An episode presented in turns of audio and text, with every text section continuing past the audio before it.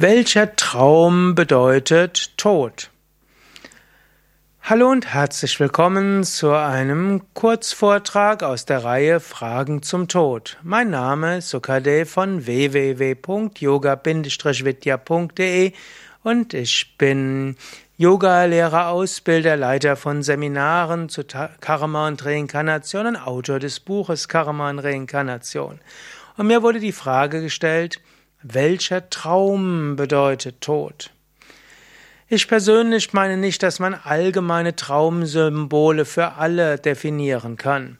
Menschen haben unterschiedliche Träume und das muss nicht immer heißen, dass das gleiche Symbol für den Tod steht.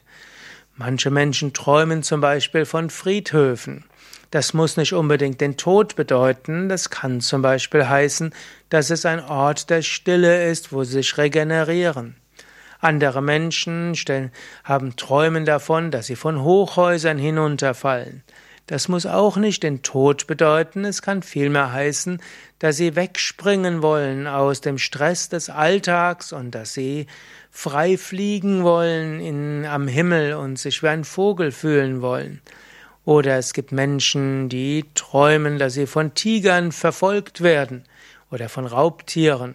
Das heißt, muss nicht auch der Tod heißen, sonst kann die Ängste symbolisieren.